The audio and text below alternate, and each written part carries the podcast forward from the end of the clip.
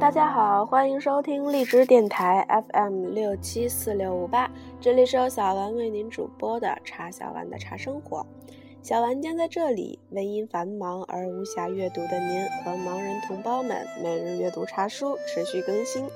今天我们继续来阅读《茶语者》的第二部分《茶知识》。《茶语者》，作者王旭峰，播者茶小丸。在奥林匹克旗帜下品茶，在我这个茶人看来，伦敦奥运会就是从茶色中开始的。谁让曾指导过贫民窟的百万富翁的开幕式导演丹尼·博伊尔，将绿色和愉悦作为开场第一乐章呈现呢？绿色的茶，愉悦的茶，而英国则恰恰是除了中国之外，全世界最爱喝茶的国度。想一想那淳朴的田园风光，绵延起伏的山丘。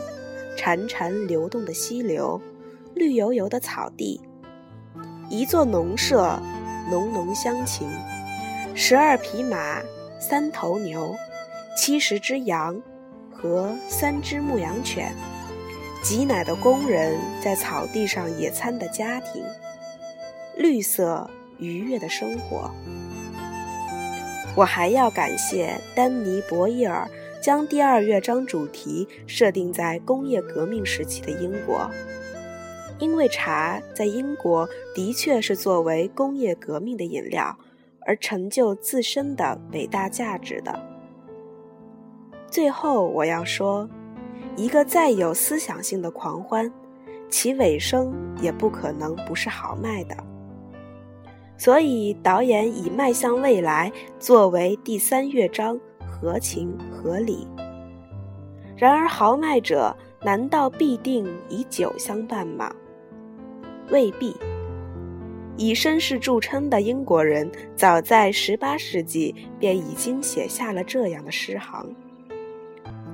诗人悉尼·史密斯这样歌颂道：“感谢上帝，没有茶，世界将暗淡无光，毫无生气。”将茶与光相提并论，茶就是光明生活中不可缺少的存在。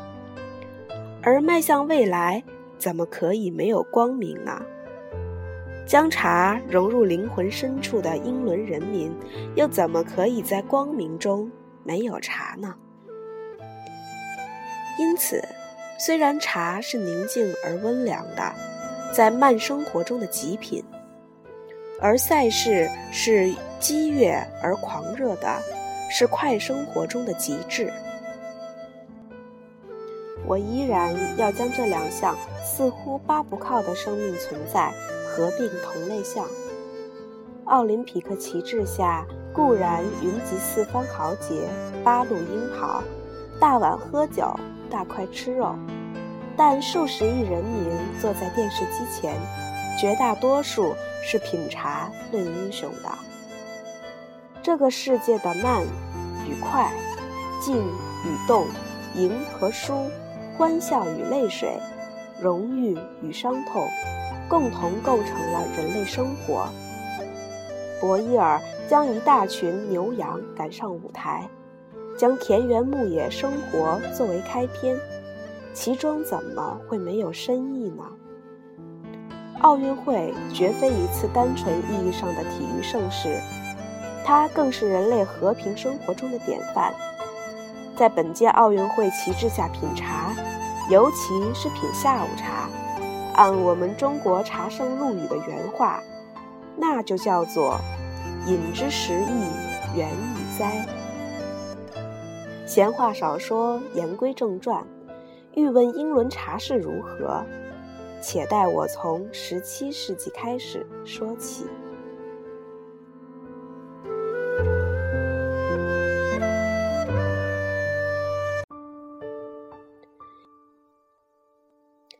一六六二年，英国饮茶史上最具有划时代意义的一年。五月十三日，在英国南端普兹茅斯海港外的洋面上，一支由十四艘英国军舰组成的威风凛凛的船队，渐渐驶入了人们的视线。领航的那艘正是英国皇家查尔斯号，乘他而来的是葡萄牙国王胡安四世的女儿凯瑟琳·布拉干扎。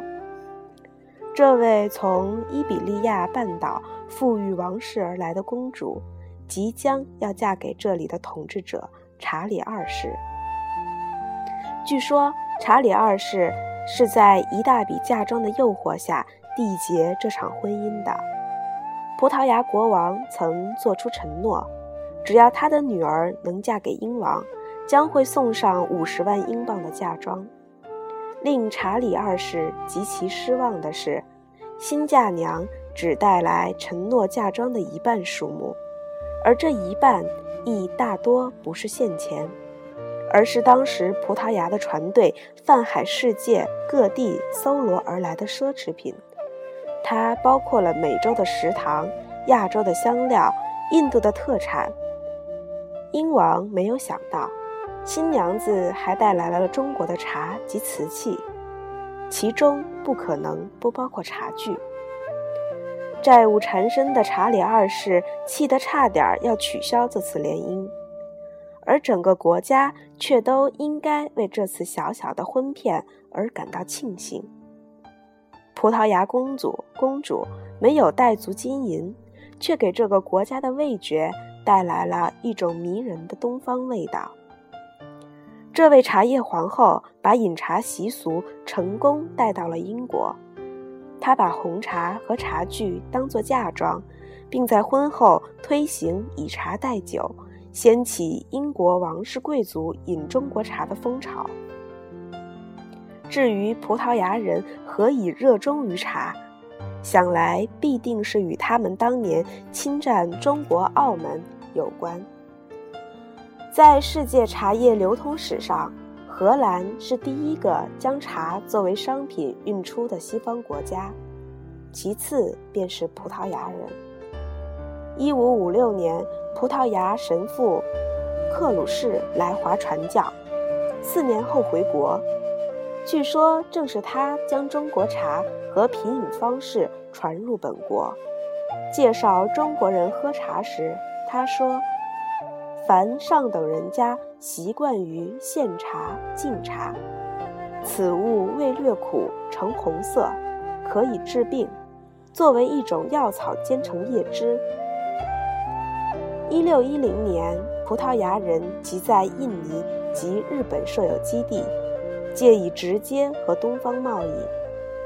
一六三七年，基地公司的总裁写信给当时驻印尼的总督，说。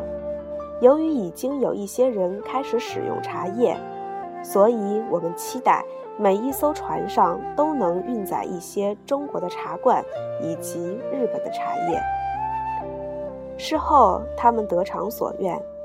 几年之后，中国茶已经成为当时葡萄牙上流社会颇为流行的时髦饮品。十七世纪中叶，著名的凯瑟琳公主。正是作为葡萄牙公主嫁入英国，成为茶叶文明史上彪炳千秋的茶叶皇后的。如此，英国人的饮茶风尚随着这位葡萄牙公主的到来风靡起来，而伴着他们对于茶饮的需求，在海外拓贸易与开拓上，又成就了大英帝国无比荣耀的一连串事业。近现代17世纪至18世纪中期，工业革命给世界带来了一种新饮料，那就是中国古老的茶。工业化带来了大工厂生产，大批量的工人挥汗如雨下的工作，田园牧歌的时代结束，不再有牛奶喝，幸亏有了茶。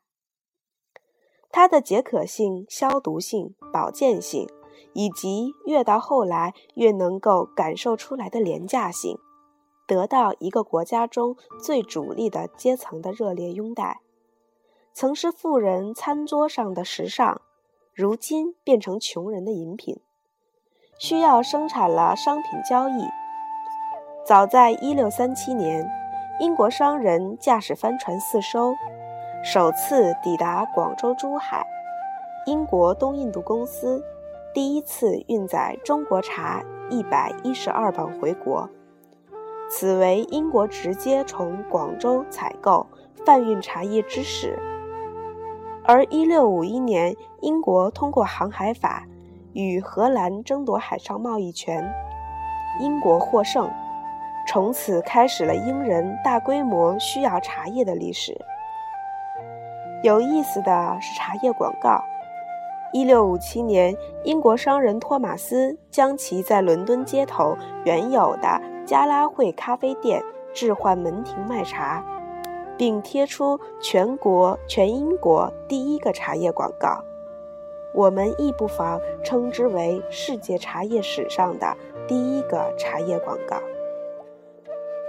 可治百病的特效药，茶，是头痛、结石、水肿。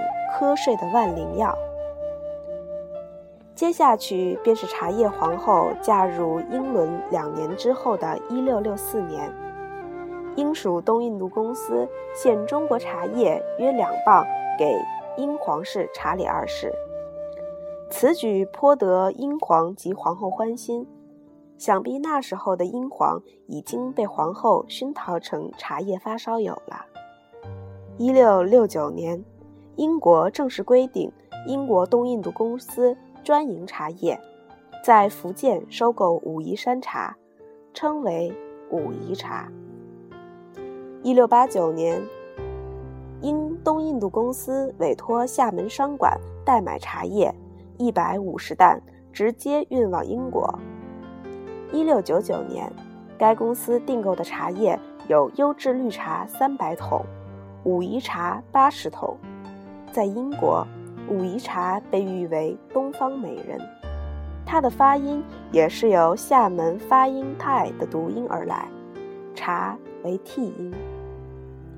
一七一八年，茶叶取代丝绸成为英国从中国进口的支柱商品。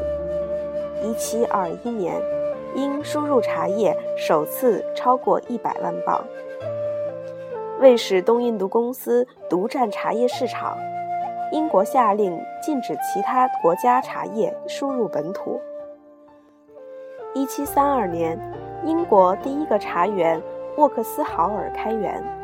一七七一年，英国爱丁堡发行的《不列颠百科全书》第一版茶条下有这样的记载：经营茶的商人根据茶的颜色、香味、叶子大小的不同，把茶分为若干种。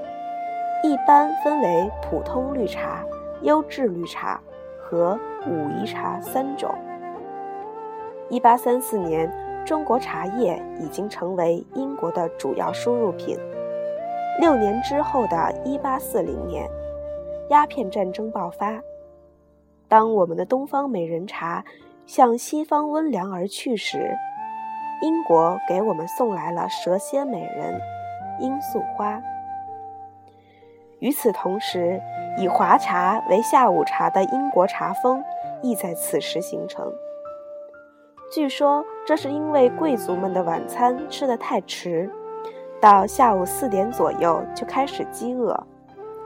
一位名叫安娜的贵妇人由此开始施行下午茶。四点左右，在沙龙中中边喝茶边吃小点心。这种风俗是那么的迷醉于人，以至于出现了这样的歌谣：到下午四时的钟声响起，那破落的贵族当掉了最后一件外套，便朝那有下午茶的地方而去。随着茶叶大量的进入英国，英国变成了一个喝茶的国家。十八世纪初。英国人几乎不喝茶。十八世纪末，人人喝茶。一六九九年，茶叶进口是六吨，一个世纪后，进口升至一万一千吨，价钱则降到一百年前的二十分之一。文人用极为夸张的语言赞美，感谢上帝赐给我们茶。没有茶的世界是不可想象的。我庆幸没有出生在没有茶的时代。有研究者认为，茶叶贸易不仅创造了一个强大的公司，甚至导致了一场英国人的饮食革命。为此，一种专为运输东方货物的快简帆船应运而生。常常有好几艘运茶的快简船同时从中国出发，以相同的航线驶回伦敦。有很多伦敦赌徒下赌哪一艘船第一个到达，哪一船的茶叶价格最高，船员将获得奖金。最著名的竞赛是发生在1866年，当时四十艘船同时离岸。几乎是齐头并进地驶向归途。经过九十九天的航行，阿内尔号、太平号和塞里卡号同时靠岸。而最后的一次运茶比赛发生在一八七一年，那时蒸汽船已代替了大多数的快简帆船，并且苏伊士运河已经开放。欧洲与亚洲之间的航程也缩短了几个星期。一个危险的走私茶的时代也随之而来。谢菲尔德勋爵抱怨他的庄园严重缺少农工，因为瑟塞克斯一带的精壮劳工都去搞茶叶走私了。当然，参与走私的不仅是那些扛茶叶包。一周挣几个几尼的劳工，还包括那些在客厅里沏茶招待客人的贵族。茶逐渐有可能变成英国的民族饮料，一种遥远的、昂贵的、略带苦涩味道的树叶，竟让整个国家上上下下癫狂。而赖以国计民生的命脉之饮，全靠中国人提供。这让英国人很不爽。一七九二年，英国贵族马格尔尼率英国使团来中国为乾隆祝寿，借机想打开中国大门，未果，只带回了很多中国皇帝送给他们的礼物。沿运河南下之际，在浙江与江西交界处，他们找到了优良的中国茶树种。马格尔尼给资助他们的东印度公司总裁写信，激动地说：“哪怕这次就只找到了茶树，其价值也远远够来中国一次。”遥想有茶的英国未来，曾经担任俄国公使的马团长喜不自禁。茶树被种到了加尔各答的植物园中。又从中国找来茶农，经过许多次的来回试种，终于换来了英国殖民地印度的茶叶试种成功。我们今天喝到的立顿红茶等，都是在这个基础上发展起来的呀。看一看当时的英伦茶叶吧。一八六四年，当时阿尔莱蒂德面包公司伦敦桥分店的女经理。突发奇想，决定在她的商场的后面开放一间房间，用作公共茶室。他的冒险计划获得了巨大的成功，以至于其他出售的各种商品，从牛奶到香烟、茶叶和蛋糕等，公司纷纷效仿。整个伦敦和英国的省城突然冒出了很多茶室。茶室的流行吸引了来自各个年龄段和各个阶层的顾客。茶室提供各种热的、冷的、甜的和独具风味的食物，以及廉价的茶壶和茶杯，同时还播放音乐以供顾客娱乐。爱德华时代，出去饮茶成为一种时尚。当时，伦敦和其他地方新开的时髦的旅馆，开始在他们的休息室和棕榈庭院提供时兴的三到五茶。在那里，弦乐器四重奏和棕榈庭院三重唱，为他们悠闲的主主顾创造了一种宁静和优雅的气氛。一九一三年，午茶增加了一个丰富多彩的活动。茶舞，这一奇异的活动是随着狂热而被一些人认为有伤风化的探戈舞，从阿根廷进入到英国而产生的。吃茶点的时候组织舞会，这种时尚被认为起源于法国的北非殖民地，如同1910年暴风骤雨般占领了伦敦的舞蹈世界的探戈舞一样。茶舞也成了人人喜爱的活动。全伦敦的戏院、餐厅、旅馆都成立了探戈舞俱乐部，开办探戈舞舞蹈班，以及举办茶舞舞会。因此，茶舞成为了一个随处可见的活动。伦敦报纸以“探戈茶点变得越来越疯狂”为题，报道了一千五百种探戈茶点。而且做了人人都跳着探戈的报道。第二次世界大战后，社会模式和人们的生活方式发生了改变，喝鸡尾酒成为最时髦的人士当中新的时尚。二十世纪五十年代，快餐店和咖啡吧的出现，则导致了出去喝茶这种生活方式的衰退。今天的伦敦街头。已经少看到茶室，但英国人还继续保留着在家和在工作场所喝茶的习惯。去年秋天，我去英伦，在皇家植物园，惊喜万分地看到了一株茶树。它长得既不高也不密，仿佛去国万里，神情忧郁，营养不良。但它毕竟是一株茶树啊，这让我想起了在大英博物馆看到的饮茶皇后凯瑟琳的画像，还有上世纪末英女王伊丽莎白来上海城隍庙喝茶的景情景。英伦茶风虽然从中国吹来，却已经成为了英国文化中极为重要的精髓部分。它在吹回东方之时，亦广泛而深刻地影响着今天喝茶的中国人。本届奥运会上，年近高迈的女王是一定要出场的。庄严的国礼之后，女王回到宫中，想必也会和她的人民一样，边品下午茶，边看赛事吧。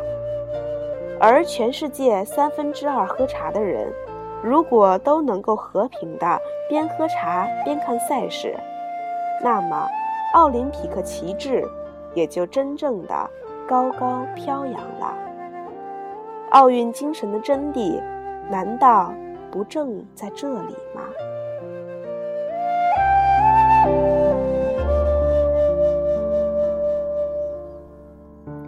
今天的节目就到这里，敬请期待下集。